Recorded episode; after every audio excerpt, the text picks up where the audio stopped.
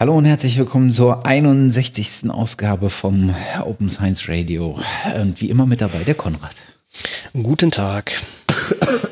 Und Matthias, natürlich auch in alter Frische. Ja, frisch wie immer. oh Mann, Matthias, das, das Jahr neigt sich zum Ende und unsere Ressourcen auch, unsere Gesundheit sowieso. Ja, es wird so langsam äh, anstrengend, aber ich glaube, das geht ganz, ganz relativ vielen so. Ja, ja, das ist irgendwie hat sich da unsere westliche Zivilisation irgendwie in die, in die falsche Richtung festgefahren, dass sozusagen nochmal ein, vom dicken Jahresende nochmal der dicke Sprint kommt. Es, äh, äh, ich, ich, glaube, wir können mit dem Jammern aufhören und, und jeder weiß, wovon wir sprechen. Aber wir wollten nicht drum herum kommen, nochmal hier einen kleinen Jahresabschluss ähm, zu machen und nochmal noch die letzten News und, und Sachen zu klären, bevor es dann in die mh, kurze Pause geht. Genau, und wir halten uns auch kurz. genau. naja, schau, schauen wir mal. Ja, hin, hin, und wieder gelingt das. uns das, ja. Ja, hin und wieder gelingt es. Und wir haben ja auch, ja gut, gucken wir mal, wie, wie wir es heute schaffen. Aber von daher können, ja, können wir eigentlich gleich in die Hausmeister-Themen einsteigen. Ne? Ja, da ist auch gar nicht so viel. Äh, wir hatten ja letztes Mal schon angekündigt, dass wir auf eine andere Domain umstellen äh, wollen. Ähm, das zieht sich gerade so ein bisschen. Ich äh, habe aber eine Strategie erarbeitet.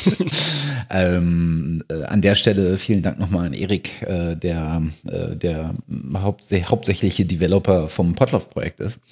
Äh, bei dem habe ich mir einfach so ein Support-Ticket gebucht und habe mit ihm äh, mal das Ganze so ein bisschen durchgesprochen, dass wir da auf keine Probleme stoßen, gerade was mit dem Umziehen der Feeds und sowas ist, um das so angenehm wie möglich für euch zu machen. Und ich denke, das sollte klappen, wie wir das jetzt äh, festgezurrt haben. Ähm, ich bin mir bloß nicht sicher, wann ich dazu komme, aber ähm, es wird nicht an euch vorbei rauschen, denke ich. Genau, das wird dann nochmal hier auch wieder zum Besten gegeben. Und äh, die alte Domäne bleibt ja noch eine Weile und wird dann sozusagen geforwardet. Das heißt, da genau. ist nicht mit Brüchen zu rechnen. Nee, eigentlich sollte nicht. Und wenn doch, dann liegt das an meiner hochgradigen äh, Web-Professionalität. weißt du, öfters ist mal so ein einfacher Reset auch gar nicht schlecht. Ne? Das ist ja eigentlich auch so, das ist auch sozusagen ne, zum, zum Jahresende nochmal in sich gehen, meditieren und einfach mal den klaren Cut machen. Passt ja. dann auch so. Ja, gut, wir versuchen das zu umgehen und ähm, hoffen, ihr bleibt uns da gewogen.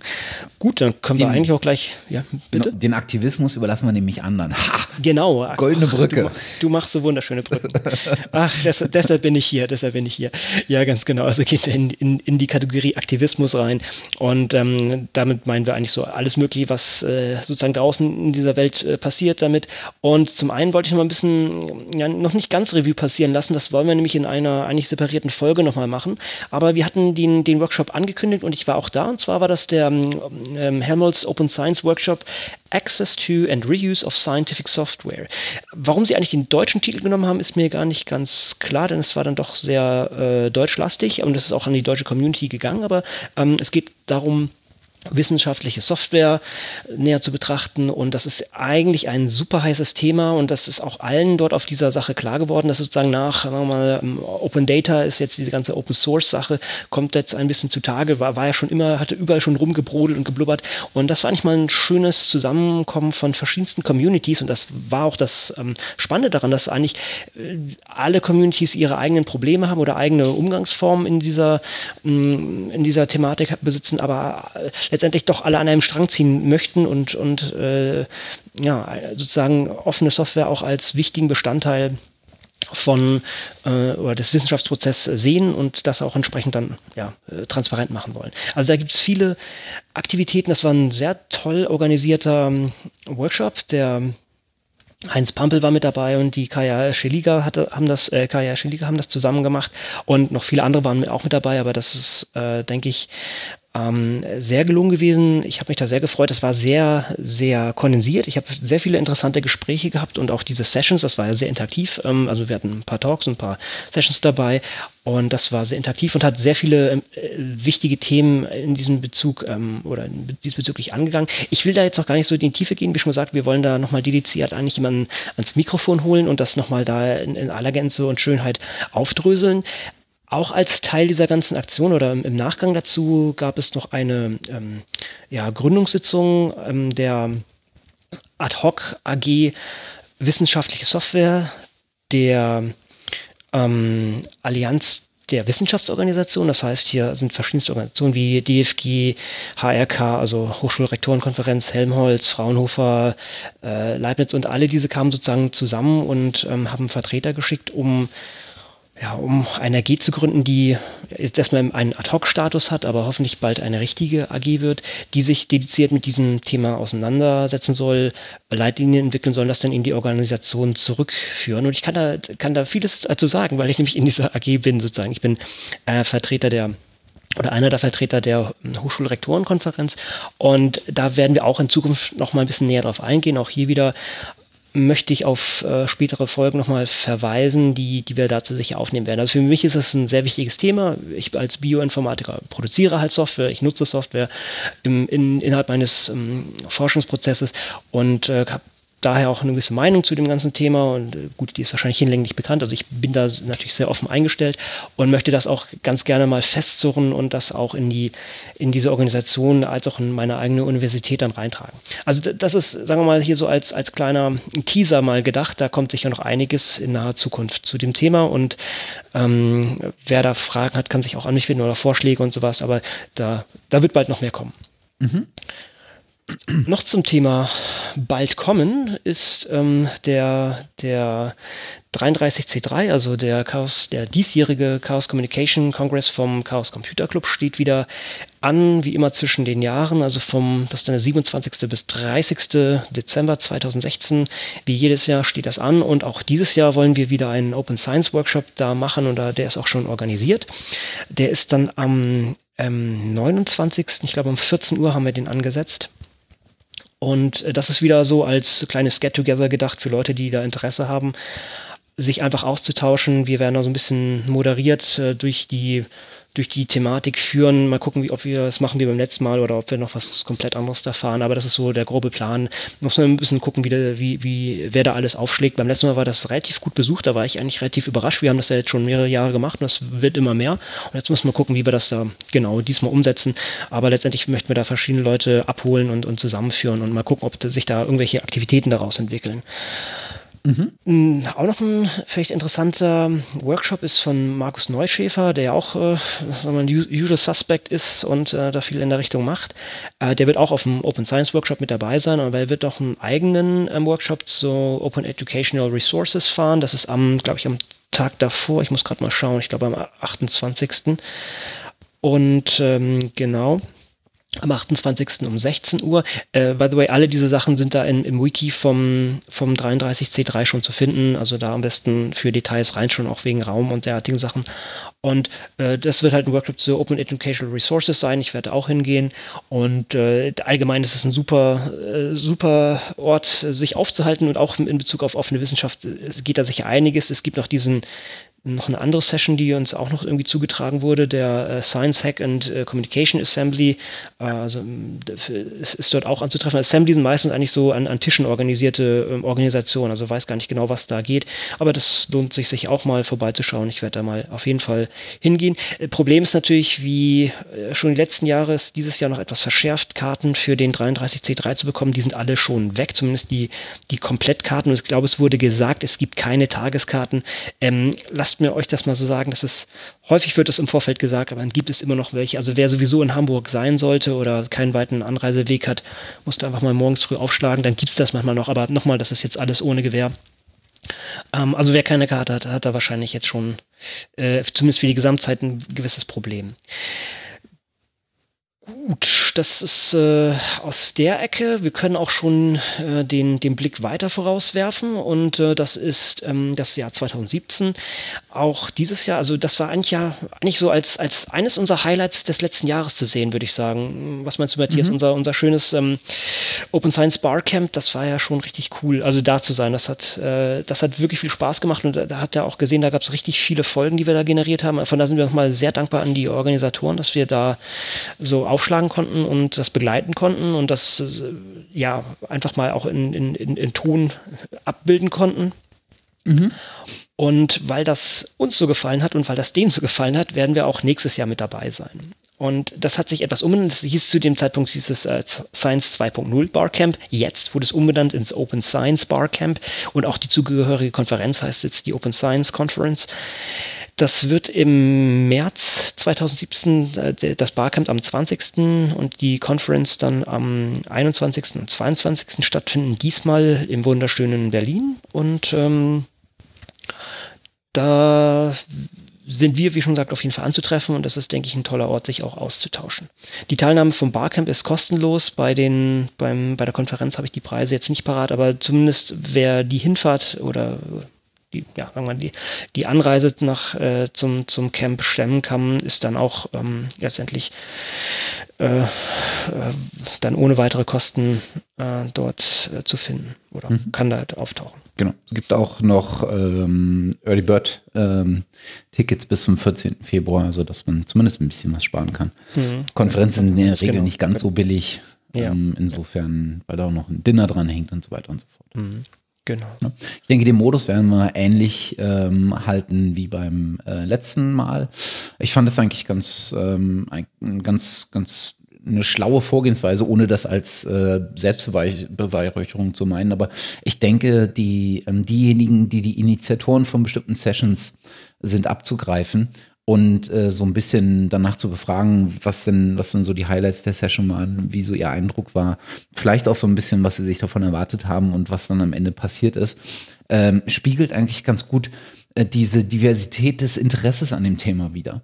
Und ähm, ich glaube, das ist ähm, an der Stelle äh, eignet sich das besser, um das Bild dieser Veranstaltung nachzuzeichnen als vorher geplante Interviews.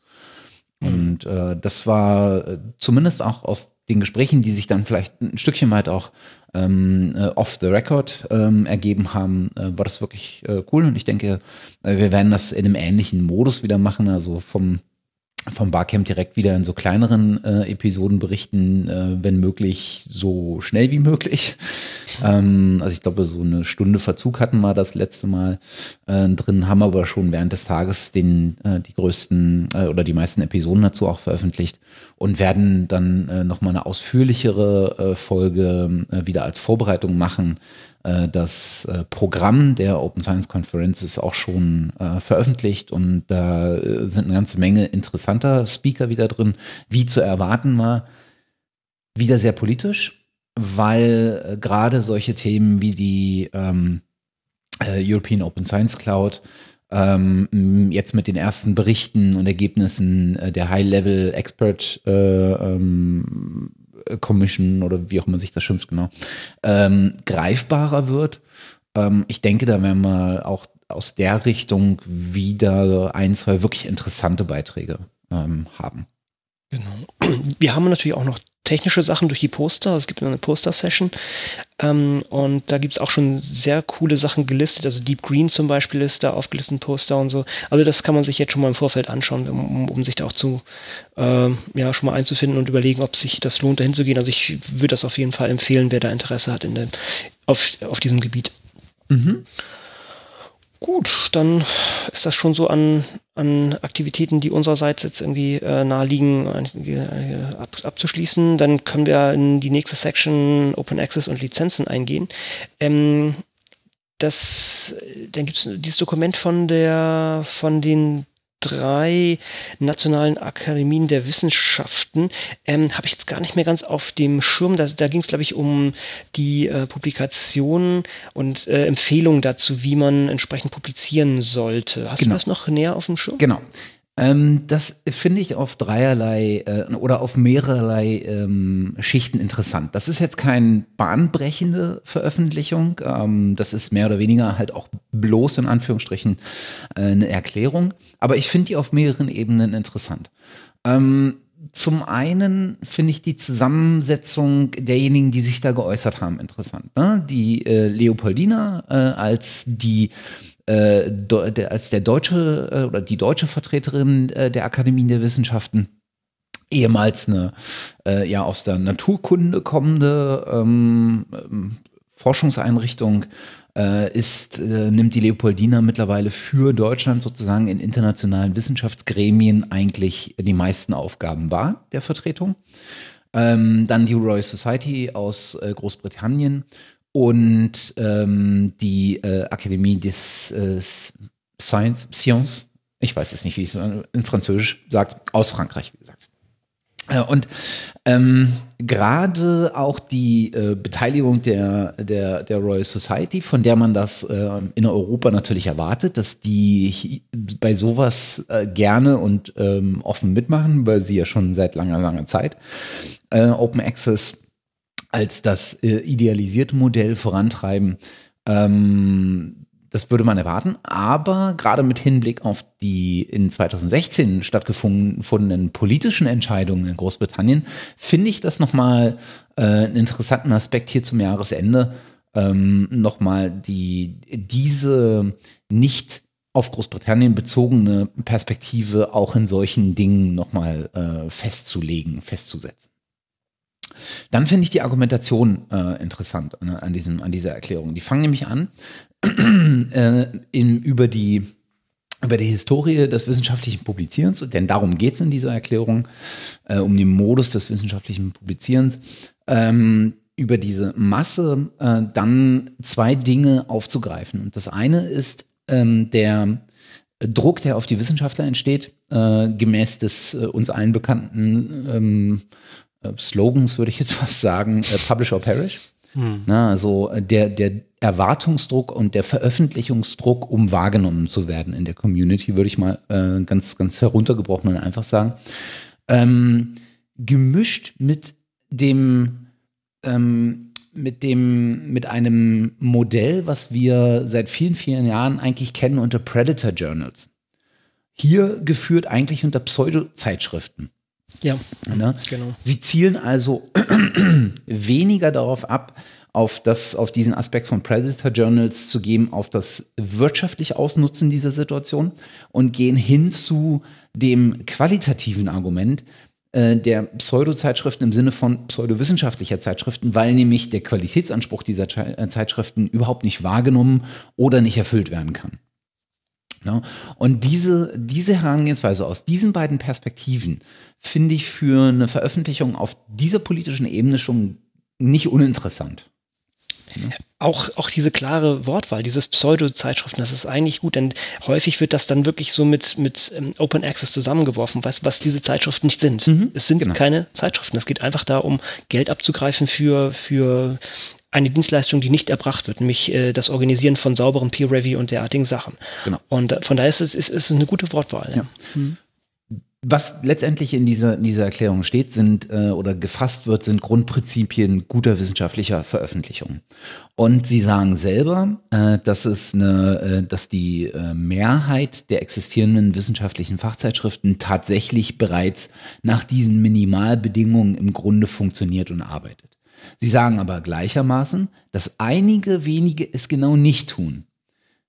Jetzt fragt man sich natürlich, jeder hat, glaube ich, jetzt dasselbe Bild und dieselben drei Namen auf dem, auf dem Schirm, äh, von denen mindestens einer, äh, glaube ich, äh, die hundertprozentige Übereinstimmung in allen, die jetzt zuhören, ist, mit äh, Else vorne und vier hinten. Ähm, Nein, beiseite. Ähm, und das, was sie dann unter diesen vier Richtlinien oder äh, vier Leitgedanken formulieren, ist sozusagen eigentlich der Common Sense. Ne? Also, dass, dass es um die, um eine effiziente und hochwertige Verbreitung wissenschaftlicher Informationen gehen äh, muss, dass Interessenskonflikte äh, zu vermeiden sind. Da geht es insbesondere auch in der späteren Ausführung um Interessenskonflikte bei den Review- und Entscheidungsprozessen. Also, dass äh, Reviewer auch ganz klar eigentlich äh, anzeigen müssen, wenn es Interessenskonflikte ähm, und sei es auch nur fachliche Interessenskonflikte äh, gibt. Ähm, dass die faire Prüfung von, also dass das faire Begutachten äh, von Artikeln sicherzustellen ist. Wobei ich bemerkenswert finde, dass sie genau hier Begutachtung vermeiden, den Ausdruck. Und ich bin mir nicht sicher, was das soll. Weil die Prüfung ist, also es ist ja keine reine Prüfung. Es ist ja eine Bewertung tatsächlich. Mhm. Ne? Und zwar danach, wie die Prüfung ist fachlich richtig äh, und die Bewertung danach folgt veröffentlichungswert oder nicht. Gerade wenn wir von, von, von Nicht-Online-Zeitschriften ähm, reden, sondern äh, von gedruckten. Also welche ähm, Artikel kommen letztendlich tatsächlich in, in die jeweilige Ausgabe der Zeitschrift. Ähm, Finde ich einen interessanten Aspekt. Und dass die Bearbeitung von Entscheidungsprozessen zur Veröffentlichung von wissenschaftlichen Artikeln im Prinzip vollständig in, äh, in, in der Entscheidungsgewalt von anerkannten Wissenschaftlern bleiben. Was ich hier bemerkenswert finde, ist, in dem Moment, wo du wieder von anerkannten Wissenschaftlern redest, bestätigst du sozusagen ähm, das oder heißt das System oder akzeptierst das System, was du im Vorhinein kritisiert hast, nämlich dieses Publish to Perish, um Reputation äh, zu erlangen. Also hier sind sie genau nicht, ähm, nicht ausschließend äh, genug, finde ich. Weil das ist, das ist sozusagen der Aspekt, äh, der, der, der an dem es wieder schwierig wird, was festzulegen, was ein anerkannter Wissenschaftler ist. Ne? Der mit dem höchsten Hirschindex oder wie auch immer das heißt. Ich bin so schlecht, was diese ganzen Indizes angeht. Ja, die die, die gibt es auch wie, wie, wie, wie Sand am Meer, von daher. Ja, ja. genau. Wie Abmahnung bei Elsevier. Ähm, ähm, da kommen wir noch hin. Ja, genau. Spannend. Und was sie danach machen, sie versuchen diese Leitgedanken, diese Leitlinien dann tatsächlich äh, nochmal auszuformulieren und zwar äh, argumentativ auszuformulieren, was sie damit eigentlich meinen. Und das ließ sich äh, in, den, in den fünf Punkten sind es, glaube ich, die äh, sowas wie äh, Richtlinien zur Prüfung, auch hier wieder das, das nicht Begutachtung, sondern auf die Prüfung abge, äh, abgehoben, äh, was den, den Review und die Entscheidungsprozesse angeht, äh, was äh, den Status der Prüfer angeht, was äh, die Publikation letztendlich in offenen Archiven und auch die Publikation unter Open Access Bedingungen äh, angeht. Und auch in dieser, in dieser Argumentation dieser fünf Punkte äh, gibt es eine Reihe von kleineren Details, die recht interessant sind, ähm, die äh, man aber äh, einfach nachlesen kann. Ich glaube, das würde jetzt äh, den, den Rahmen sprengen. Ähm, ich fand, das ist ich habe auch nicht den Eindruck, dass das jetzt für wahnsinnig viel Wellen gesorgt hat, äh, diese Erklärung. Aber ich fand viele Details hier ziemlich, ähm, äh, ziemlich fast wieder sich widersprechen. Also zum einen gehen sie, sind sie halt sehr konkret und zum anderen bleiben sie sehr vage. Ne? Also sie adressieren ein konkretes Problem, ähm, sie verlangen ähm, oder sie, sie ähm, erstellen Richtlinien, nach denen äh, man äh, sich möglichst halten soll und was viele auch schon tun. Und auf der anderen Seite äh, fassen sie nicht die Prozesse an, die Teil des Problems sind. Und das, das finde ich schon äh, wiederum bemerkenswert. Mhm. Ich habe ja, gar keine abschließende Meinung dazu, oder, aber, aber das ist was, was mir einfach auffiel.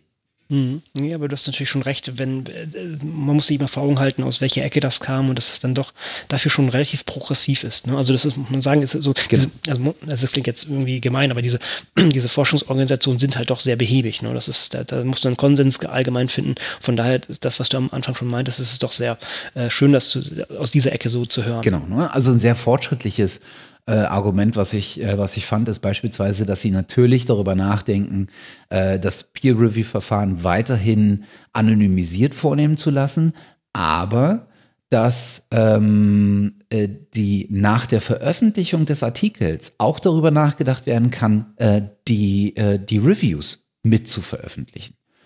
Ne? Und das ist schon mal ein guter Schritt, ja. Genau. Mhm. Und das, das finde ich gar keinen schlechten Zwischenschritt auf so einem Weg zu so einem, zu so einem Open Peer Review äh, Prozess, dies, genau das Verfahren zu wählen. Denn ähm, warum auch nicht? Ich meine, in dem Moment, wo es veröffentlicht ist, ist es ja äh, bewiesen, dass es nehmen wir mal an, im Idealfall, ähm, dass es äh, eine ähm, entsprechend hohe wissenschaftliche Qualität aufweist, äh, fachlich äh, zumindest anscheinend richtig oder wissenschaftlich korrekt ist. Ähm, und äh, dann spricht er eigentlich auch nichts dagegen, äh, diese, diese ähm, Reviews äh, mit zu veröffentlichen. Mhm. Gleichermaßen sagen sie, dass die Reviews natürlich auch nicht überbordend formuliert sein sollen, sondern es reicht im Prinzip eine kurze und knappe, ähm, aber nachvollziehbare und faire Empfehlung auszugeben an die, äh, an die Redaktion, äh, die letztlich dann über Entscheidungen oh, ähm, zur Annahme oder zur Ablesung, äh, Ablehnung des Artikels herangezogen wird. Ähm, was Sinn macht an der Stelle, dass, dass sie sozusagen das einmal sagen, es könnte veröffentlicht werden, das andere aber nicht zusätzlich noch Arbeit äh, damit äh, verursachen wollen. Also es ist, ist alles in allem eine Erklärung, die, die sich ganz interessant liest und viel Stoff zur Diskussion hat tatsächlich. Ja, ähm, wieder zu viel äh, Zeit äh, in, in, Details verbracht. nee, das ist, ist, doch gut. Also vor allem eben aufgrund der Tatsache, aus welcher Perspektive oder aus welcher, von welcher Organisation das kommt, ist natürlich schon äh, relativ, oder aufgrund der Tatsache, dass es von, von einer relativ wichtigen Organisation kommt, ist das, denke ich, auch mit dieser Tiefe doch äh, gut anzugehen oder gerechtfertigt. Genau. Ähnliches, ähnlich wichtig kann man auch äh, die nächste, äh, den nächsten Punkt sehen. Und zwar hat das äh, BMBF ähm, bei seinen Förderrichtlinien jetzt auch einen eine Open Access Klausel hinzugefügt. Das ist vielleicht nicht, ja, ja, wie stark kann man es sagen? Eigentlich, ähm ja, sie haben, also was sie gemacht haben, ist, sie haben ja im September äh, ihre äh, Open Access Strategie veröffentlicht, das, B, das BMBF jetzt. Genau. Ne?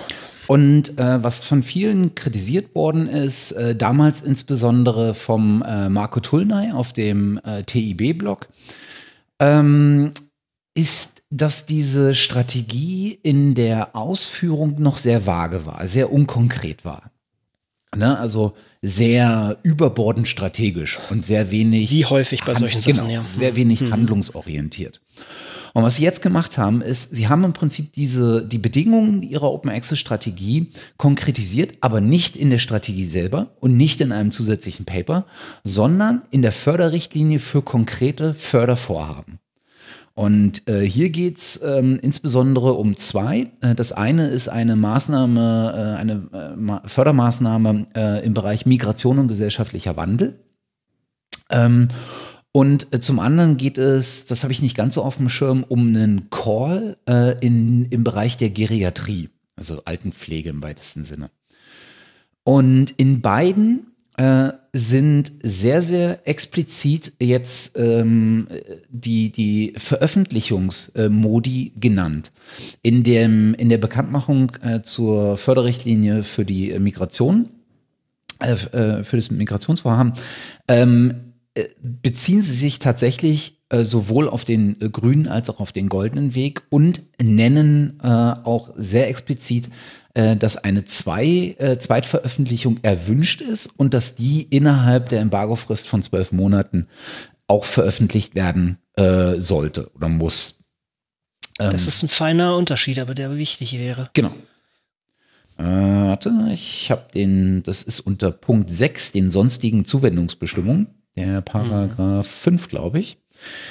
Ähm, erscheint der Beitrag zunächst nicht in einer der Öffentlichkeit unentgeltlich elektronisch zugänglichen Schrei äh, Zeitschrift, so soll der Beitrag gegebenenfalls nach Ablauf einer angemessenen Frist der Öffentlichkeit unentgeltlich elektronisch zugänglich gemacht werden. Das heißt also, du musst, wenn du es nicht in einem Journal. Das ist weich, oder? Ich. Soll. Stimmt, es ist, muss. Es ist nicht, stimmt, es ist nicht, ähm, wie sagt man, ähm, es ist nicht, ach, mir fehlen heute die Worte. Es ist sozusagen nicht bestrafbar. Ja, klar. Genau. Es ist, ja, stimmt. Es ist weich formuliert. Ähm, aber es steht zumindest drin. Ne? Mhm. Was man auch äh, an, äh, an, ankreiden kann oder kritisieren kann, ist auch hier wieder äh, die Embargofrist. Ne? Zwölf ja. Monate sind im heutigen Wissenschaftsbetrieb, äh, glaube ich, auch noch immer eine sehr lange Zeit.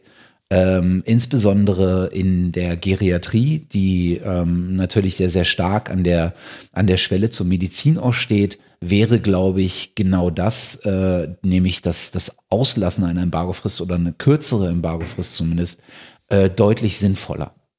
Ja, wir haben das ja schon mal an anderer Stelle genau. diskutiert, genau. immer wenn es um diese Embargofristen geht sehen wir es mal als ersten Kompromiss, ja. dem, den man dann vielleicht langfristig auch abbauen kann. Ne? Seien es zwölf Monate, sechs Monate sind ja auch äh, relativ häufig.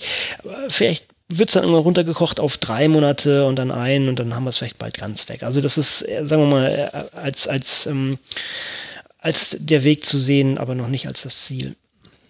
Ja.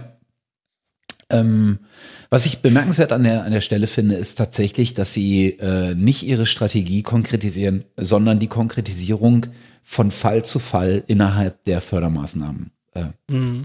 na, auch das ist, glaube ich, äh, so ein Stückchen weit äh, so ein Übergangsmodus, ähm, der es ihnen erlaubt, äh, einfach äh, von Fall zu Fall doch noch ein bisschen anders zu entscheiden. Vielleicht auch erstmal ein Testballon, also ja, zu sehen, ja. wie das so läuft. Ja. Also wir werden das weiter äh, beobachten. Äh, es ist zumindest ein absolut begrüßenswerter Schritt.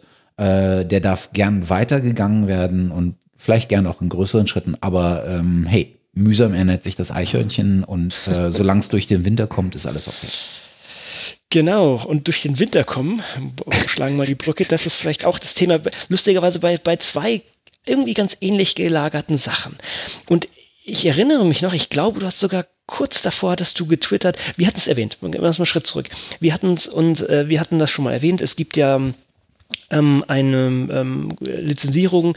Ähm, ich weiß gar nicht, wer genau alles mitdrängt, aber auf jeden Fall ist das Problem folgendes, dass äh, irgendwie den, den Universitäten und Forschungsinstituten mittlerweile klar wird, dass sie äh, Elsevier einen Haufen Geld geben und, und das eigentlich nicht wirklich gerechtfertigt ist. Und dann wurde sozusagen, ist das eine Taskforce, ich bin mir gar nicht ganz sicher, wie man es nennen möge, auf jeden Fall ein, ein Gremium eingesetzt, äh, das mit diesem wunderschönen, tollen Titel Deal, wo, bei dem es darum ging, sozusagen neue Verträge auszuhandeln mit Elsevier. Genau, so eine Verhandlungskommission oder wie man auch immer das benennt, äh, seitens der HRK, äh, die da äh, Wortführer sind äh, oder Schriftführer. Es ist sogar die Allianz der deutschen Wissenschaftsorganisation, mhm. aber vertreten durch die HRG. Genau. Das heißt, da, ne, da sind, das heißt, da sind, da sind wirklich so ziemlich alle mit dabei hier in der Wissenschaft. Und wir hatten uns ja schon ein bisschen lustig darüber gemacht, sozusagen diesen, diesen, diesen, das Ding Deal zu nennen äh, und haben da ein bisschen ge gezweifelt, dass das wirklich Zähne hat. Aber es hat Zähne. Ähm, muss man jetzt wirklich sagen, das ist, ähm, ich war erstaunt, dass es doch wirklich so weit kommt. Und du hast, glaube ich, wirklich an dem Tag oder davor, ja. an, wo diese Meldung kam, hattest du noch gefragt, wie sieht es eigentlich mit Deal gerade aus? Ja. Ne? Ich weiß nicht, ob das, ähm, äh, hattest dein Händchen gehabt, du hast die Vibration in der, im Universum gespürt. Ähm, auf jeden Fall ist es nicht zu einer Einigung bisher gekommen und ähm, ist es jetzt so, und ich kann das auch aus meiner eigenen ähm, Praxis hier als Wissenschaftler sagen, wir haben von der Universität eine E-Mail bekommen, aufgrund der Tatsache, dass es bisher noch zu keiner Einigung kam, werden wir einige Zeitschriften ab 2017, ab 1. Äh, 1. 2017 nicht mehr erreichen können, werden wir von der Uni aus nicht mehr ähm, Zugriff darauf haben. Mhm. Und das muss ich sagen, dass es so weit kommt, ähm, hat mich sehr überrascht. Ich freue mich darüber, dass das jetzt wirklich mal so durchgezogen wird, dass die harten Bandagen daraus geholt werden und dass, dass äh, doch jetzt mal, dass es wirklich mal Konsequenzen gibt. Ja, das ist zumindest ein netter Aufschlag. Ähm, idealerweise einigen sie sich gar nicht und die Leute kapieren endlich mal, hey, hier, läuft was nicht falsch. Also ich sehe das mehr so als, als Aufrüttler für viele Leute, die halt sagen, ja, das ist schon alles ganz toll und so, dass, ähm, dass man sich da doch mal Gedanken macht, äh, kriegt man hier eine Leistung, für die man doch sehr, sehr teuer bezahlt, wirklich? Und ist es uns das wert oder gibt es nicht alternative Modelle, die uns äh, das äh, diese wissenschaftliche Kommunikation nicht wirklich besser ähm, machen lassen. Und von daher begrüße ich das sehr und bin mal gespannt, wie das da weitergeht. Ja. Und ich finde, man hörte relativ ähm, vergleichbar wenig dazu und auch nach Bekanntwerden äh, dieser Lage, die jetzt vorherrscht. Äh, ich glaube, Elsevier hat von ihrer Seite auch äh, dann die Gespräche für dieses Jahr eigentlich nicht mehr äh, fortsetzen wollen. Äh, man will sich dann im neuen Jahr, äh, glaube ich, wieder zusammensetzen. Und ich finde, man hört relativ wenig dazu. Aber äh, wer äh, sich dazu geäußert hat und das wiederum relativ ausführlich ist äh, Timothy Gowers. Ne, äh, kennen wir alle, ähm, glaube ich, äh, von äh, ähm, oder auf, auf zweierlei äh, Wegen. Zum einen als äh, Mathematiker, der ähm, die Crowd für das Lösen von äh, mathematischen Problemen nutzt in seinem Blog. Ähm, und zum anderen als jemand, äh, der Initiator oder zumindest Mitinitiator Initiator, glaube ich sogar. Ja. Ähm, ja, wie auch immer, ja. Hm. Des, äh, des Boykotts von was, LCW? Ja, ne?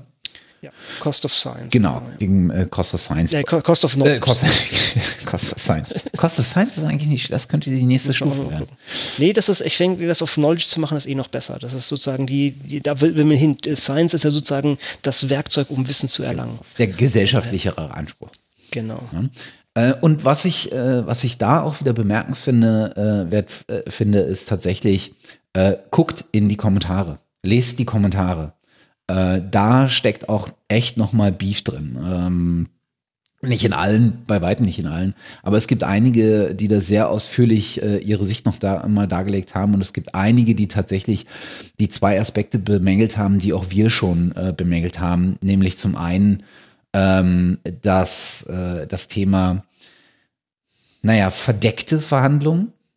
Ne? Ja. Äh, und zum anderen das Thema, was damit so ein bisschen zusammenhängt, ähm, äh, die große Preisfrage, mhm. Die auch nicht klar ist. Und ich hatte so ein bisschen hin und her auch mit, mit Heinz Pampel auf, auf Twitter, ganz kurz nur, weil ich halt gesagt habe, okay, warum macht man das nicht öffentlich? Würde man nicht öffentlich, wenn man das Ganze öffentlich macht, mehr Druck erzeugen, mehr Argument äh, oder mehr Gewicht in seine eigene Argumentation packen gegenüber Elsevier. Hm. Und Heinz meinte, naja, ist ja klar, äh, du würdest im Prinzip deine Verhandlungsposition eigentlich schwächen, wenn deine Forderungen von Anfang an schon klar werden. Was ich nachvollziehen kann, äh, aber nicht auf der Ebene. Hm. Ich glaube, dass das tatsächlich nicht der Fall ist. Und ich kann es noch nicht mal so richtig begründen. Ich glaube, es ist ein, tatsächlich eher so ein Bauchgefühl. Aber ähm, warum? SEW weiß, was, was, was die eigentlich wollen. Ähm, und ich glaube, man verschenkt sich in dem Moment ähm, die Chance, äh, neben den hochrangigen Vertretern, die da mit am Tisch sitzen und derjenigen, in deren Auftrag sie da am Tisch sitzen. Äh, das ist ja nur ein Akteur, nämlich die Wissenschaft selber.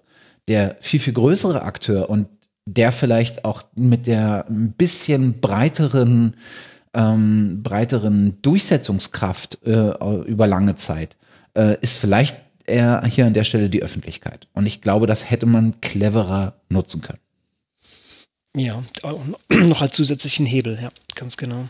Man muss natürlich auch sagen, ähm, ich bin erstaunt, wie, wie weit das auch außerhalb der wissenschaftlichen Community wahrgenommen wird. Ich glaube, sogar auf, auf Boing Boing gab es sogar auch irgendwie was dazu. Und also die, alle, alle Mainstream-Medien haben das eigentlich aufgegriffen. Also ich denke, da entsteht schon ein guter Druck. Und natürlich wäre es das nett, das jetzt noch durch Transparenz ähm, irgendwie noch zu unterstreichen, dass man da sich auch wirklich mit beschäftigen kann. Aber ich denke, äh, die Position von LCW ist hier doch äh, sehr ja, eingeengt. Also sie, sind, sie stehen unter Druck auf jeden Fall. Mhm. Gut. Ich habe noch eine andere E-Mail bekommen von meiner Universität. Ja. Nicht nur, dass wir, nicht nur, dass wir ähm, auf gewisse Zeitschriften, by the way, sind glaube ich nicht alles, nur einige Zeitschriften nicht zugreifen können. Ich habe noch eine andere E-Mail bekommen und zwar, ich, ich mache ja auch Lehre an der Universität Würzburg und äh, da gibt es eine Installation von Moodle, also ein, ja, wie nennt man das eigentlich, ein äh, Lernmanagementsystem? Lernmanagementsystem, Dankeschön, ganz genau.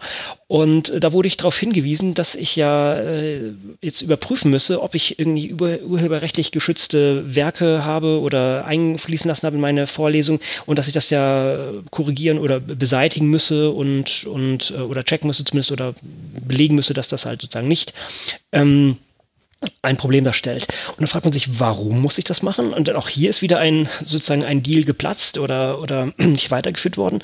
Und zwar die Universität und, und auch die Bundesländer eigentlich haben einen Rahmenvertrag mit der VG Wort, mhm. also mit der Verwertungsgesellschaft Wort, die, ähm, ja, keine Ahnung, die Autoren und derartige Leute repräsentiert und ich, ich, ich weiß gar nicht, was die, wie, wie die irgendwie die, das Geld irgendwie ausschütten, ähm, was auch immer. Auf jeden Fall steht hier mal wieder ein großes Interesse der Allgemeinheit gegen eine sehr, sehr kleine Interessengruppe.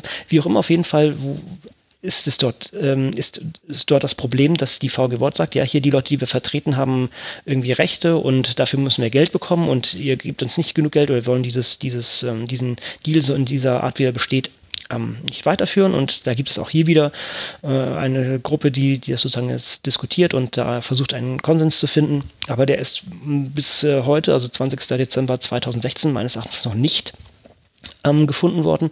Und das heißt, äh, hier werden große, große Mengen an Vorlesungen derartigen Sachen einfach in die Tonne getreten, äh, um um nicht in juristische Probleme zu gelangen. Es, mhm. es gibt einen schönen Artikel auf äh, golem.de und ähm, das ist, also eigentlich ist eigentlich mehr so ein IT, ähm, eigentlich mehr so eine IT-Seite. Äh, und äh, die nennt so schön hier Unis starten die Posturheberrecht-Ära und der Autor meint auch im Endeffekt, letztendlich wird es dafür dazu führen, dass es einfach äh, schwarz gemacht wird und sozusagen jetzt der Lehrende jetzt sozusagen in der in sich in so einer juristischen Grauzone beziehungsweise schon fast Schwarzzone ähm, bewegt und äh, Frage ist, wem jetzt hier wirklich geholfen ist mit der ganzen Sache. Hm. Also ich glaube, die, die aktuellste Entwicklung dahingehend ist, dass es eine, ähm, einen Vorschlag, wenn ich mich nicht täusche, aus, der, äh, aus dem ähm, Bildungsministerium in NRW äh, gab, ähm, äh, der, äh, ich glaube, jetzt für alle erstmal äh, gelten wird, äh, dass man tatsächlich bis noch für das kommende Jahr in dem bisherigen Modus verbleibt. Das heißt, dass die Einzelmeldungen der verwendeten ähm, Unterlagen für die digitalen Semesterapparate, um die es ja letztendlich geht, ähm, dass die nicht erfolgen muss. Äh, ich kann mir auch vorstellen, dass das äh, so ein Stückchen weit von der VG Wort äh, einfach auch das Problem ist, wie macht man das, wie äh, setzt man das äh, auch technisch um, äh, weil da ja nicht nur auf Seiten ähm, der Meldenden ein Aufwand entsteht, sondern auch auf, auf Seiten derjenigen, die die Meldung bekommen. Nämlich der oh, vielleicht sollten wir das, vielleicht sollten wir das noch kurz erläutern, weil ich das relativ äh, oberflächlich äh, gesagt ja. habe. Letztendlich geht es darum, dass die von einem Modell letztendlich weg wollten, sozusagen hier, dass man sagt, okay, hier ist so sozusagen ein Rahmenvertrag und stattdessen soll es dann zu solchen Einzelmeldungen kommen. Das heißt, man müsste für jedes für jedes äh, Werk, für jeden Vortrag oder etwas in der Art müsste man sagen, was man da genutzt hat und was damit eingeht in derartige Sachen, was natürlich auch verwaltungsmäßig einfach ein, also einfach eine Zumutung ist. Ja, genau. Ja, und äh, da gibt es jetzt äh, eine, äh, erstmal eine Übergangslösung, die bis zum Herbst, ich glaube bis September 2017 gelten soll. Ah, ja. okay. äh, und äh, dann wird neu verhandelt werden oder bis dahin soll die endgültige Lösung gefunden werden. Das ist nicht das erste Mal, dass sowas passiert, weil das ja schon für 2016 eigentlich angedacht war. Das ist das erste Mal, dass es jetzt so öffentlich geworden ist und vor allen Dingen so in der Breite auch mal äh, durchexistiert wurde. Also, dass die VG da mit Nachdruck äh, auch dieses Ziel verfolgt hat. Ähm, aber ich glaube, das war auch für 2016 schon geplant und da auch da wurde es nochmal äh, nach hinten geschoben. Jetzt haben wir nochmal eine äh, äh, so eine Situation, dass das geschoben ist. Aber ich denke, da wird irgendwann eine äh, eine, eine Möglichkeit gefunden werden müssen. Und äh, die kann eigentlich aus meiner Sicht nicht äh, sein, dass die VG Wort da der Treiber ist. Ja, und man muss natürlich sagen, wir sind da schon sehr, sehr scharf vorbei ge, ge, geratscht. Also ich hab, bin auch schon durch meine Sachen durchgegangen, weil wir eben hier ganz klar aufgefordert wurden, das zu machen. Das heißt, die, da wurde schon eine Menge Manpower reingesteckt, jetzt hier aufzuräumen ja. und derartige Sachen. Ne? Also es ist schon, ja, interessant mal wieder. Also deshalb auch diese Parallele sozusagen, ich habe äh, hier wirklich, wirklich musste in Aktion treten, beziehungsweise war hier wirklich sozusagen eingeschränkt von dieser Sache. naja.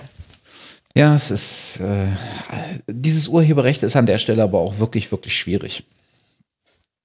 Ja. Und äh, durchaus verständlich, aber diese ganzen Wahrnehmungsgesellschaften, ob es jetzt die VG Wort oder die GEMA ist, ähm, ich finde genau das ist der, der, der Punkt, an dem es äh, auch immer merkwürdig und, und krude wird. Ja, man sieht natürlich da auch, äh, das auch als persönlich zumindest als weitere Motivation für Open Access. Ne? Ja. Wenn alles, was irgendwie Open Access verfügbar ist, kann ich ohne Probleme in eine Vorlesung einbauen. Und ich habe, ich kann es leider nicht überall machen, weil ich einfach gewisse Sachen ähm, auf gewisse Reviews oder was auch immer verweise, auch in Vorlesungen, wo das halt nicht äh, da der Fall ist. Und ich habe mir, ich habe es noch nicht publiziert oder noch nicht, ich, oder habe ich es sogar auf GitHub getan? Ich weiß es gar nicht. Ähm, ich wollte nämlich meine Vorlesung eigentlich wirklich komplett OER machen und auch äh, diese Sachen einbinden. Und da habe ich mir so eine Lösung gemacht, dass, dass ich in meinem Skript habe ich ein, ein Tool, was die Sachen sozusagen runterlädt, also die so, ein PDF zum Beispiel runterlädt, das Ding dann konvertiert in ein äh, JPEG und dann da das Bild rausschneidet, was ich einfügen möchte. Mhm. Das heißt, ich bin sozusagen auf der sauberen Seite. Ich habe hier nichts irgendwie Copyright-technisches untergebracht. Ich habe natürlich die technische Möglichkeit, sich das selber zu generieren geboten. Mhm. Ähm, aber das ist super viel Aufwand. Deshalb habe ich es auch, glaube ich, noch nicht gänzelt. Das war, ja genau, es hat, hat nicht ganz gepasst. Ähm, ähm, das ist super viel Aufwand, gerade wenn man dann auch noch irgendwie jetzt dieses Rausschneiden sozusagen programmatisch macht und dann immer die Koordinaten raussuchen muss und derartige Sachen. Das wäre so viel einfacher, wenn das einfach alles schön Open Access wäre. Ich ziehe mir das Bild runter, ich baue es in mein LaTeX-File ein ja. und, und die Sache ist fertig. Und dann kann man es sich einfach so runterziehen, ohne, ohne dass es geht. Und das ist halt ja, wieder so eine von diesen vielen kleinen äh, Konsequenzen, die, die halt konsequent durchgeführtes Open Access hätte. Ja. Das ist, das ist dieses selber machen über Skripte. Das ist A, auch kompliziert, so dass es nicht jeder machen kann. Ja. Ne, also auch da hast du im Prinzip eine, eine Lösung, die, ähm, die genau nicht jedem zur Verfügung steht. Absolut. Ähm, Absolut. Und es ist natürlich dahingehend schwierig, weil am Ende ist das wieder ein Weg, äh, wo sich äh, so Verwertungsgesellschaften wie die VG Wort nicht ums Detail drum kümmern werden, sondern erstmal vermuten werden, ähm, dass das äh, e-, ebenso entgegen ihrer eigenen Wahrnehmungsinteressen genau. steht und damit illegal ist. Ne? Und am Ende ja, bist das du kann sehr gut sein, ne? wichtig. Das kann sehr gut sein, ja. No. Das ist, äh, es ist definitiv Graubereich, ja. wenn nicht sogar schon überschritten. Also sehe ich, sehe ich auch äh, ganz genauso und äh, mitunter deshalb ist es auch noch nicht online, aber ähm, ja, man muss da, man muss da Lösungen finden. Noch eine andere Sache ist halt immer noch, ich bin immer noch überlegen, ich glaube, ich, wir hatten das mal beim, beim Community Call, beim, beim Open Science AG Call mal besprochen. Eigentlich müsste man so ein, so ein Repo an Sachen haben, wo Bilder aus ähm, solchen Zeitschriften nachgebaut wurden. Also aus bestimmten Reviews oder sowas in Art.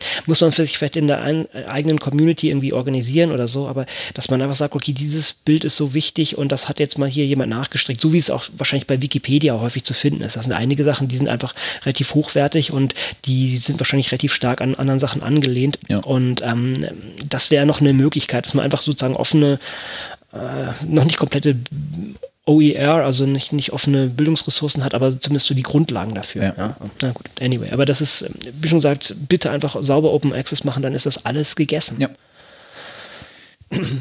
Während du in der vergangenen Zeit äh, permanent Mails von deiner Uni bekommen hast, habe ich permanent Tweets bekommen. Merk merkwür merkwürdigerweise. Und irgendwer, ich weiß gar nicht mehr, äh, und, und äh, ich bitte da um Entschuldigung, aber ich weiß nicht mehr, aus welcher Richtung es, äh, es kam. Irgendwer äh, hatte mich äh, darauf hingewiesen, äh, dass es in den Niederlanden eine neue äh, Open Access Plattform gibt. Und genau, das ist die erste Reaktion, die man hat. Und die zweite Reaktion, die ich mittlerweile habe, ist, wait, noch eine? Also, ne, es gibt halt einfach schon auch wirklich mittlerweile Akteure, Plattformen, ähm, Open Access Journals, Repositories, äh, Preprint Archives, die ähm, unterstützenswert genug sind und sich im Markt bereits so ein Stückchen weit festgeklammert haben. Noch nicht festgesetzt vielleicht, aber zumindest festgeklammert haben. Und mein erster Gedanke ist immer, hey, warum noch eine? Warum nicht ein bisschen Energie und, und, und, und, und Wissen bündeln und ähm, gucken, dass man das, was da ist, äh, stärkt und für sich nutzen kann.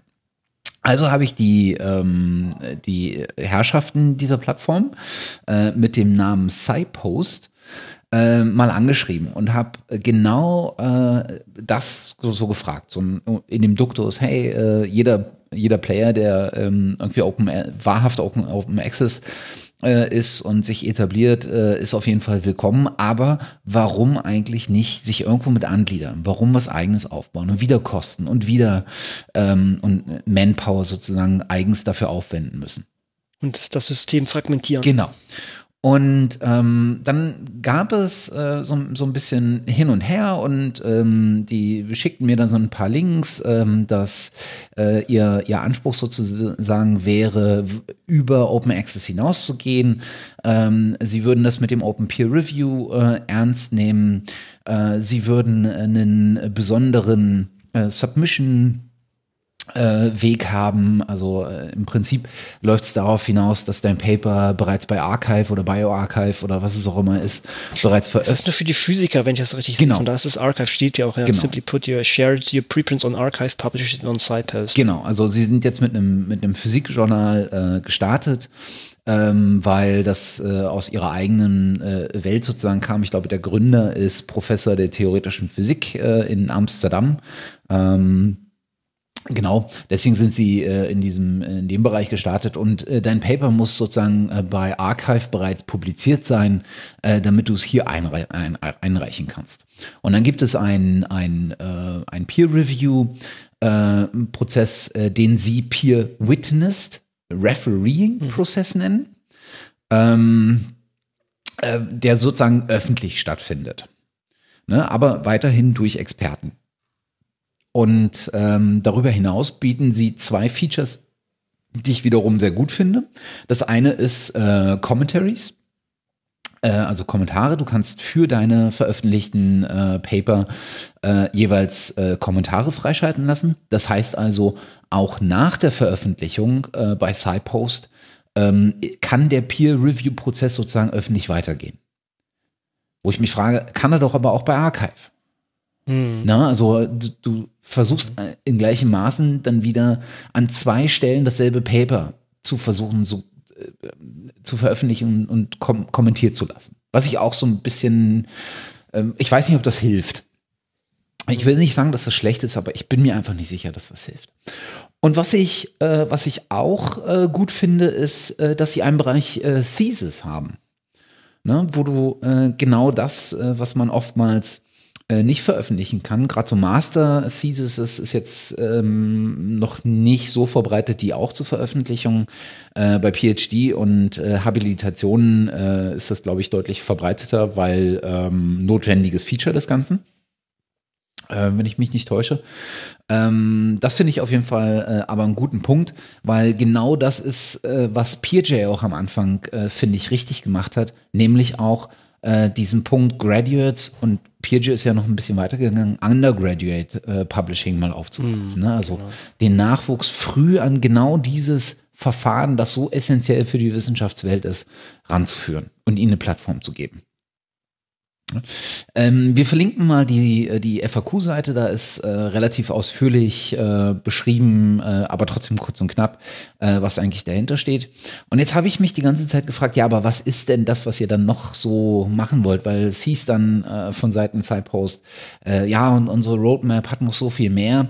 Und dann ist es ein bisschen Suche, weil bei Sidepost selber findet man keine Roadmap. Ne? Und das wäre irgendwie spannend, wenn sie schon so offen sind, das offen zu machen. Aber hinter SciPost äh, steht ähm, eine ähm, Foundation. Äh, selber Name, SciPost Foundation. Und in deren Gründungsunterlagen äh, gibt es eine Satzung und auch einen Businessplan. Und dieser Businessplan äh, äußert sich zum einen zum Financial Model.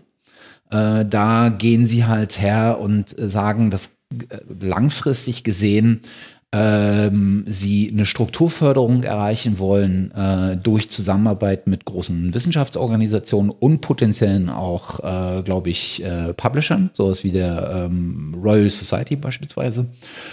Und zum anderen findet sich ein äh, Implementation Timeplan und Plan. Und der ist seit Gründung, ähm, Oktober 2015, geht er bis 2018 und darüber hinaus. Dann letztens natürlich sehr weit geblickt. Aber für 2017 haben sie bereits ähm, oder lässt sich bereits erkennen, dass sie beispielsweise das Feld erweitern wollen. Sie wollen auf die Astrophysik, auf die Mathematik und die, Com äh, und die Computerwissenschaften gehen. Die Informatik. Ähm, und das wiederum finde ich, äh, finde ich ganz gut, dass das zumindest nachvollziehbar und offen ist. Ja, das Coolste an dem Businessplan, ich habe noch einen Businessplan in LaTeX geschrieben sehen. Ja. das ist selten. Sorry, keiner Witz. Nein. Da, da, da, siehst du aber auch deutlich, wo die herkommen. Ja, ist klar. Also ich, ich bin, ich habe kein gar, gar nicht so eine abschließende Meinung, ob ich das jetzt so wahnsinnig gut finden soll oder wahnsinnig äh, oder eher kritisierenswürdig. Das ist momentan äh, finanziert äh, durch die äh, NWO, also die äh, niederländische Organisation äh, für Wissenschaften äh, und ähm, äh, durch FOM, äh, glaube ich, was war FOM nochmal? Äh, auch irgendwas Niederländisches, irgendeine Forschungseinrichtung. Jetzt nicht mhm. despektierlich gemeint. Also sie haben viele Sachen aber auch richtig gemacht. Also nicht nur, dass sie das in LaTeX geschrieben haben, sondern sie sind auch ähm, na, Mitglied von ähm, Crossref. Ja, Crossref, mhm. ganz genau. Das ist schon mal gar nicht schlecht, ja. ja. Also es gibt viele Feature, die wirklich gut sind. Ähm, und erstmal kann ein weiteres Open Access Journal, wenn es genau an der richtigen Stelle ansetzt und die richtigen Dinge beachtet, äh, nämlich kein Pseudo-Journal zu sein, oh. ähm, kann das nicht schaden. Und äh, wir werden sehen, wie sich es entwickelt. Ähm, ich denke, das kann man äh, ein bisschen im Auge behalten. Ist jetzt nicht ganz so unser, äh, wahrscheinlich unser Themenfeld, aber nun ja. Mhm. Schön. Gut, gehen wir in den nächsten Abschnitt. Peer Review und Metrics. Oh, haben wir fast äh, zu übergeleitet. Warst du glatt? unbeabsichtigt. also, wo sind meine Notes? Genau. Ähm, es ich glaube, in der letzten Folge oder in der vorletzten Folge hatten wir kurz erwähnt, dass äh, im Blog von OpenAir äh, so eine kleine Serie zu Open Peer Review erschienen mhm, ist. Genau. Äh, von von äh, Tony, äh, Tony Ross Hellauer, hatten wir auch schon ein paar Mal erwähnt hier. Ähm, und der, der sich mal angeguckt hat, oder ich weiß nicht, ob er es alleine gemacht hat oder ob er es mit Kollegen zusammen gemacht hat. Ähm, was gibt es eigentlich für, äh, für Definitionen für diesen Peer-Review-Prozess und für den Open Peer-Review-Prozess. Und ich glaube, sie sind am Ende auf 122 unterschiedliche äh, Definitionsansätze gekommen, die teilweise konfliktierend waren, teilweise sich ergänzen, teilweise auch deckungsgleich. Und das haben sie in, innerhalb dieser drei äh, Blogposts mal auseinandergenommen. Und jetzt ist der dritte und letzte ähm, Blogpost erschienen, ähm, unter äh, dem Titel Defining Open Peer Review Part 3, a Community Endorsed Definition. Das heißt, was sie hier versucht haben, ist mal die Kernelemente der äh, Definitionen, die sie gefunden haben, mal zusammenzufassen und mal zu, zu versuchen, ähm, eine ähm, so eine Open Peer Review Definition, die grundsätzlich allen Ideen gerecht wird, äh, zu finden. Und die geben sie auch. Äh, die ist auch verlinkt in dem, äh, in dem Artikel. Ähm, und was sie dazu noch geben, ist sozusagen herauszustellen, äh, was eigentlich die positiven Aspekte von Open Peer Review nochmal sind. Und äh, an der Stelle einfach nur der Hinweis, wiederum interessant zu lesen, weil sie auch wirklich so ein bisschen Einblick in die, in die Analyse gegeben haben, mal ein bisschen Zahlen gegeben haben, dass man das nachvollziehen kann und das die Daten auch zur Verfügung gestellt haben. Ja, das hat man selten, dass die hier auch das entsprechend so aufbereiten, noch mit, mit ähm, Statistiken dazu. Also das ist äh, eine wunderschöne Sache. Hatte ich noch gar nicht gelesen. Hm, also auch der Datensatz liegt, liegt bei Google Docs. Ähm, ja, ist jetzt nicht so schön, könnte man auch bei Fixshare able ablegen. Synodo. Ein, oder Synodo, genau. Die, die, die, finanzieren das doch, oder? Genau. äh, aber ich glaube, er lag jetzt bei Google Docs, weil, äh, weil er äh, bearbeitbar sein sollte. Okay. Ähm, insofern, wen das Thema interessiert, einfach mal lesen. Und an der Stelle vielen Dank nochmal an das Team, weil das ist sich über die Definition so einem Konstrukt zu nähern und daraufhin abzuleiten, was eigentlich die, die, die positive Effekte oder die Gewinnerwartungen dabei sein können, finde ich einen wirklich, wirklich validen Ansatz. Hm. Ähm, ich würde jetzt hier das eine fast überspringen, mhm. weil wir nämlich gerade bei Danke waren. Also wir müssen eigentlich Danke sagen. Eigentlich ein, ein, ein mehr als nur ein Danke, das ist eigentlich schon eine fast Grundlage unserer, unserer Existenz hier. Ja. Wir, wir und, haben. Und wir könnten, wir könnten das offen lassen, wem wir danken. Das, das können die Zuhörer erraten und als, als Belohnung gibt es. nee, nee, wir müssen, wir, müssen, wir müssen es schon aussprechen. Ja, allerdings. Ähm, wir müssen es schon wirklich aussprechen. Also ein ganz großes Dank. Wir können es nicht stark betonen, geht an Elsevier. Den, den Publisher der Publisher, ja. der, äh, der Königin unter den äh, Publishern, was auch immer. Wunderbar. Also ganz herzlichen Dank. Wir hatten hier so viele tolle, wir hatten hier so viele tolle ähm, Zeiten mit, mit Kommentaren dazu und äh, es, es, gab immer wieder ausreichend Gründe, hier äh, sich, sich äh, in vielen Worten wortschwallend über Themen auszulassen. Und Dank geht an LDW für so viele tolle Sachen. Und auch am Ende des Jahres haben sie es nicht ähm, lassen können, und haben doch tatsächlich noch einen zum Besten gegeben. Man, man, man glaubt es kaum, es ist aber so. Was ist das Wichtigste in der Wissenschaft? Messen von Leistungen. Und was hat sich da als so hervorragendes, ungänzlich tolles Tool herausgestellt? Der Impact Factor. Mhm. Aber auch der Impact Factor ist nicht perfekt. Das heißt, man muss ihn noch, noch auf höhere Ebene setzen. Und wer hat es getan? LCW hat jetzt den tausend tollen, unschlagbaren Side-Score entwickelt, der mathematisch genau das gleiche ist wie der äh, Impact-Faktor, aber auf einer viel tolleren Datenbasis, nämlich der von Elsevier Scopus. Okay, also Ironiemodus aus. Unglaublich, unglaublich. Also, ihr habt wirklich wieder mal jemand nicht einen Schuss gehört und das ist wie immer Elsevier. Ähm, ich, ich, kann nur so aus, aus, meiner Community so erzählen, die, die amerikanische Society für Mikrobiologie, ASM, die sagen mittlerweile zum Beispiel, ja, wir, wir nehmen diese, diese Angaben von Impact-Faktoren von unseren Papern runter, äh, von unseren Journalen runter, weil das einfach, ist es einfach Blödsinn. Ja? So, und das gleiche Nature, wir hatten auch schon drauf verlinkt, haben sie auch gezeigt, äh, so wie, wie stark der Impact-Faktor mit den ähm, Zitationen einzelner Publikationen korrigieren, Blödsinn. Auch äh, nochmal dieses äh, Paper auch von Björn Brems dazu. Also, also der, Impact, der Journal Impact Factor ist ein super schlechtes Kriterium, um ähm, Sachen zu oder um, um Wissenschaftler und einzelne Arbeiten zu bewerten. Ne? Mhm. Wird leider benutzt, aber eigentlich muss man den vergraben und sagen, so vergesst es, das, das war nun mal so ein Witz für ein paar Jahre. Das nutzt eigentlich keiner und das ist eigentlich auch totale Pillepalle. Es gibt immer noch, also es gibt noch Berufungskommissionen, die das sozusagen noch aufsummieren lassen. Die haben den Schuss auch nicht gehört. Aber dann nochmal ausreichend Energie aufzuwenden, um jetzt sozusagen den Impact-Faktor 2.0 zu machen, diesen sogenannten Sidescore, darauf kann wirklich nur einer kommen. Ja. haben, wir, haben wir gelacht. Also, ähm, äh, insbesondere, wenn, wenn man das, wenn man dieses vielschichtige Gesicht von LCW sieht. Auf der einen Seite wollen sie, haben sie ja den Anspruch, mit der Zeit zu gehen, moderner zu werden.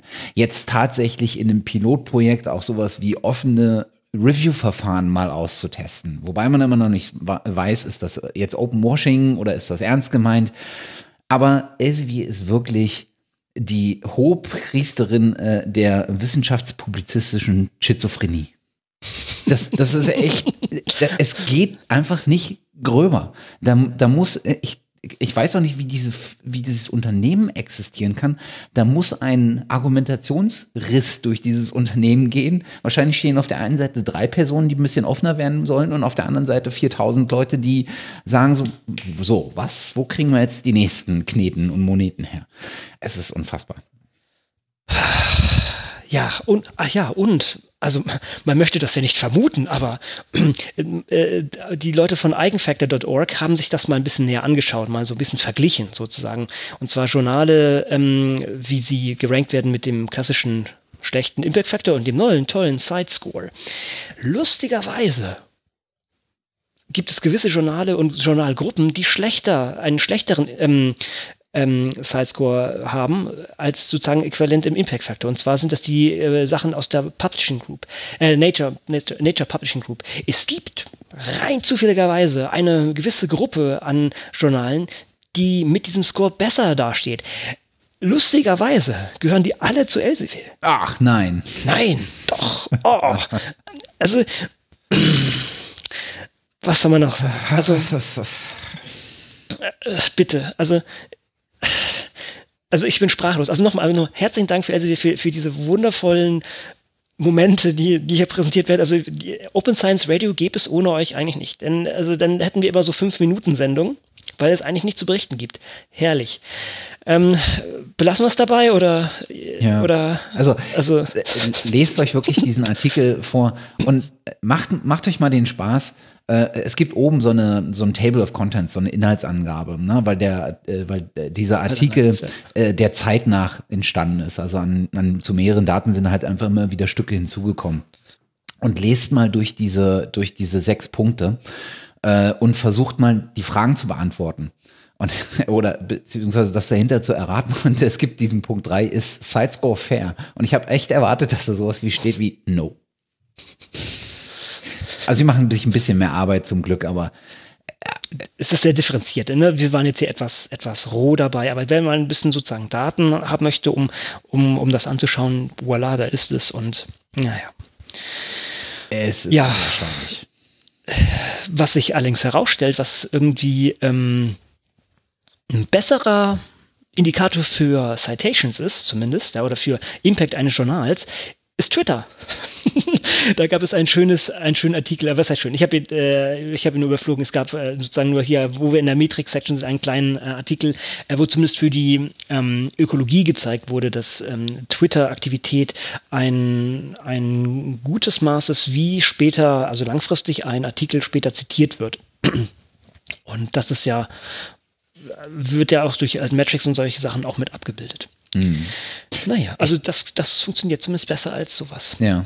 Ich bin mir ziemlich sicher, dass irgendjemand auch mal die Untersuchung dahingehend äh, betrieben hat, äh, unter so äh, Zeitschriften oder zeitungsähnlichen Aspekten in einer, in einer Publizistik äh, kann man das machen, ähm, dass du dir anguckst, äh, welchen Nachrichtenwert äh, ja Artikel haben, der versucht wird als Aufhänger über die ähm, über den Titel äh, oder über die Headline äh, zu verkaufen. Und ich bin mir ziemlich sicher, dass es da auch wieder sowas geben würde, äh, wie äh, dass sich, dass sich eher die reißerischen in Anführungsstrichen Titel äh, wahrscheinlich auch besser durchsetzen würden, was hier natürlich dann durch sowas wie Twitter äh, nochmal verstärkt werden würde. Ja, das befeuert ist, das stimmt wohl, ja. ja und äh, deswegen wundert mich das auch gar nicht, äh, dass, ja. dass Twitter da so gut dasteht das ist natürlich ein gewisses äh, auch äh, Kausalität dahinter, ne? Natürlich, klar, wenn, wenn man dann in Twitter das Ganze liest, dann wird man es vielleicht auch auf die eigene Liste packen. Natürlich, das ist, das ist äh, korreliert zumindest.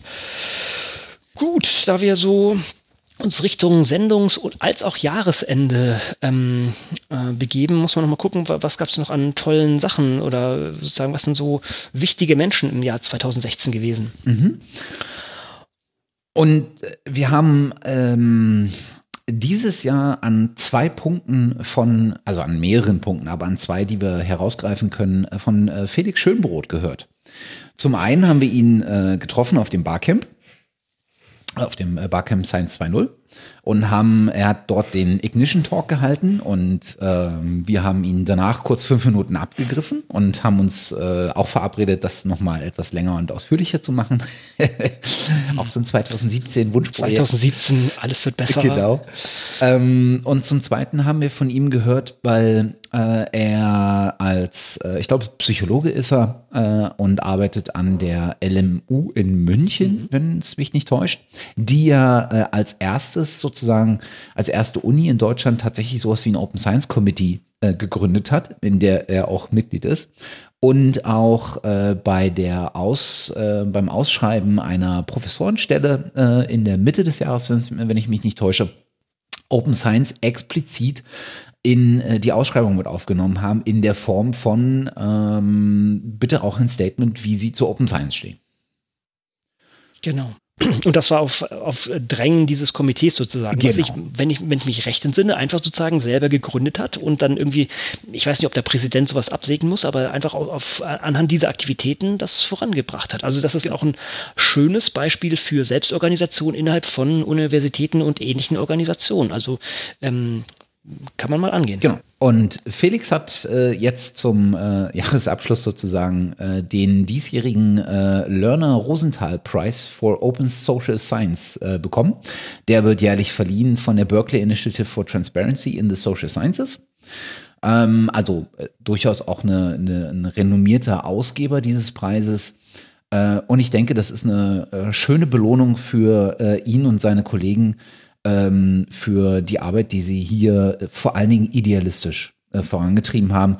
Auch nicht nur idealistisch, sondern sie haben ja auch eine ganze, ähm, ganze Reihe an tatsächlichen Projekten umgesetzt.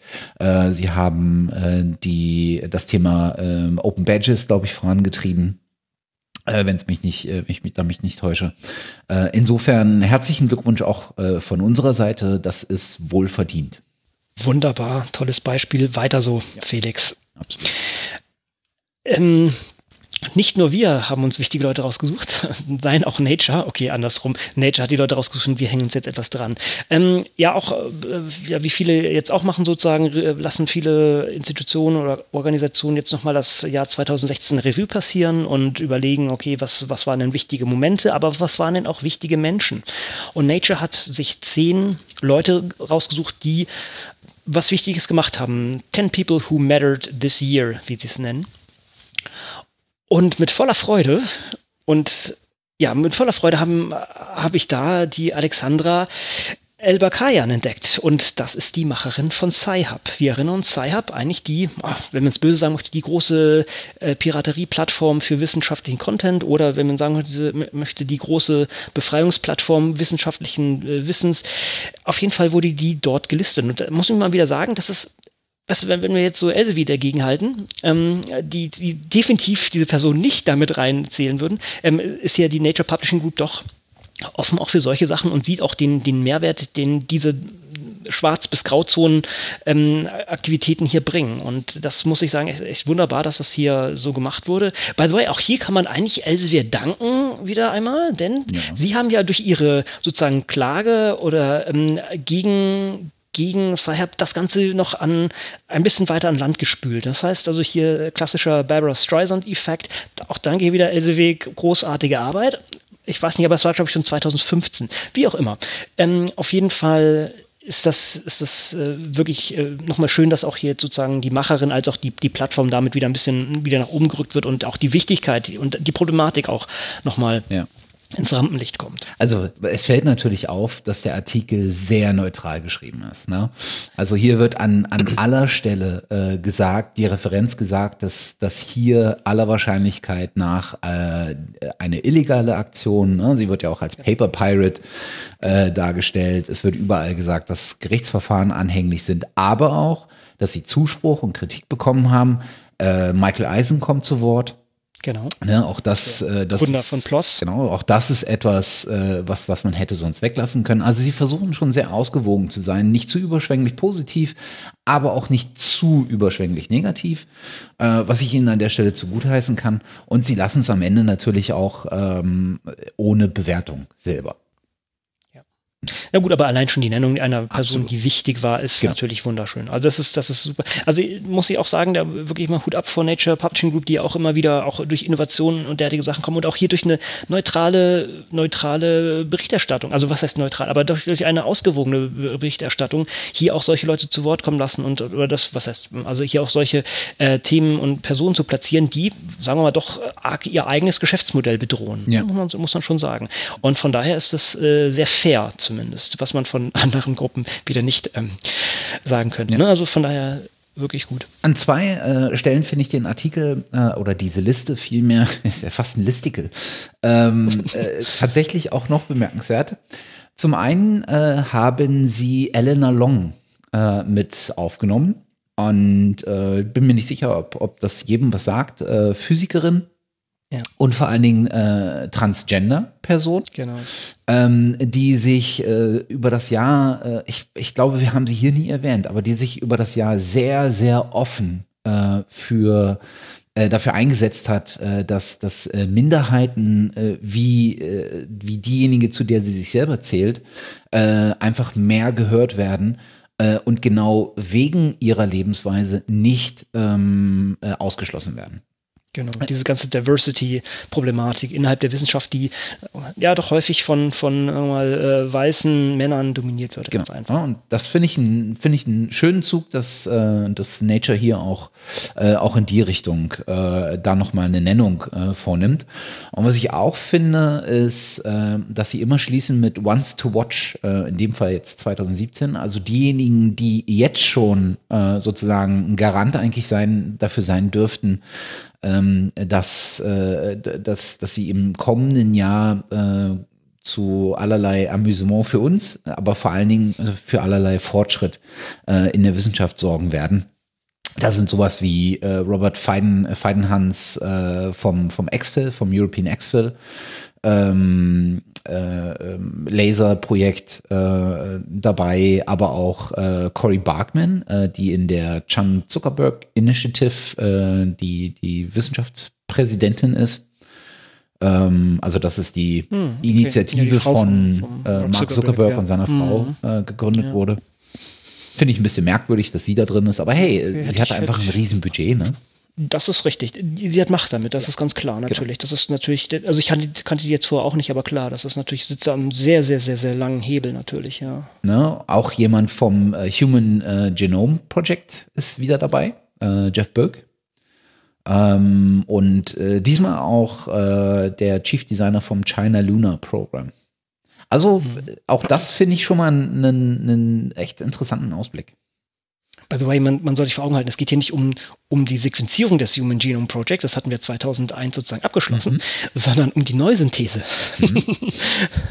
ja, also das ist ja. Und ich glaube, sie, sie stellen schärfer. Hefe her, richtig? Ja, ja, momentan. Ne, der, der Craig Venter hat ja auch sozusagen, der Craig Venter hat ja sozusagen kam von der Sequenzierschiene und hat das dann aufgedröselt und dann hat er sozusagen erstmal einfache Bakterien gebastelt und so.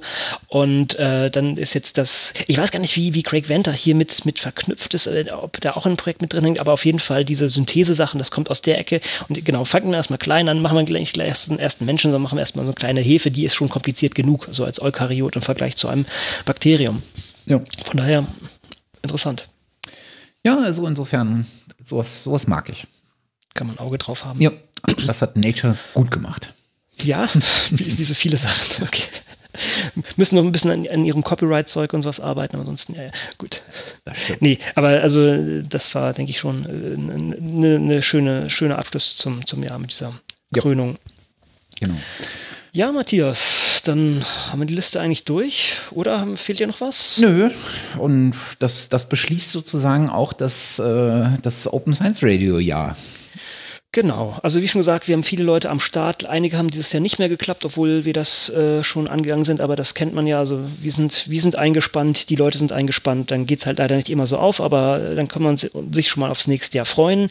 Ähm, ich hoffe, ich treffe einige von euch auf dem, auf dem Kongress, auf dem ähm, 33C3. Ansonsten äh, können wir noch sagen, schönes Fest, viele Entspannung hoffentlich und dann wieder viel Energie im neuen Jahr. Genau. Und das Gut, verspricht ja auch wieder äh, sehr lebhaft ja. zu werden. Insofern, genau. wir versuchen mitzuhalten. Genau. Und ich glaube, dieses Jahr haben wir es ganz gut hingekriegt, doch recht regelmäßig zu erscheinen, abzüglich der etwas verlängerten Sommerpause. Naja. Aber gut. Ja. Wir haben, wir haben den Counter schon sehr hochgetrieben dieses Mal. Ja, ne? mit dem, gerade mit dem, gerade mit dem äh, Barcamp. Das stimmt. Matthias, war wieder wunderbar mit dir zu sprechen. Jedes Mal eine Freude. Ich freue mich auch schon auf das Jahr 2017 wieder mit dir. Ja, Dito, es äh, wird, äh, Elsevier hält bestimmt das eine oder andere Präsent für uns bereit. Ganz genau, einigen Bonbons, da bin ich auch sehr sicher. Also herzlichen Dank an Elsevier. Genau, liebe Perler bei Elsevier, ihr könnt auch gerne äh, vorab uns schon mal eine Mail schicken oh, äh, mit äh, Embargo. Also wir halten es auch gerne ein, aber dann sind wir aus erster Hand informiert. Das wäre großartig. Genau. Das wäre super. Ja. Das wäre richtig super. Nehmt schon vor was aufnehmen. Genau, nehmt Im Safe. Der der Uni Würzburg Konrad regelmäßig Mails schreibt. genau. Oh je. Und genau, wir, wir, können, wir können ja Sachen bei ihnen aufnehmen, auf Tonband ablegen und in unserem Safe äh, verbunkern und dann, wenn, wenn es dann soweit ist, dann machen wir es öffentlich. Ja, das halte ich für eine sehr gute Idee. Und Copyright bekommt ihr natürlich auch von uns. Ja, plus einen, äh, einen OSR-Score. Oh, super, genau. Hm? Hier kommt, äh, genau, ach, lass es, es, es reicht. So muss man das ja nicht beenden. Ne? Nein, also vielen, vielen Dank an alle, die uns unterstützt haben. Ähm, also ihr vor allen Dingen ideell unterstützt haben. Alles andere ist äh, überhaupt nicht wichtig. Äh, das hier ist weiterhin eigentlich äh, ein, ein Spaßprojekt von uns und ein Community-Projekt mit denjenigen, die uns äh, spannende Dinge, uns auf spannende Dinge hinweisen. Ähm, und wenn ihr was Gutes tun wollt äh, und tatsächlich das in, in monetärer Form äh, machen wollt, spendet es an Wikipedia, spendet es an Wikidata, spendet es an Wikisite ähm, oder andere gemeinnützige Projekte, die euch am Herzen liegen. Äh, und dann ist das alles gut, so wie es ist. Genau. In dem Sinne ein, ein äh, schönes neues Jahr dann und wir hören uns bald wieder. Bis Danke, 2017. Bis bald. Bis dann. Supi. Hm. Tschüss. Tschüss.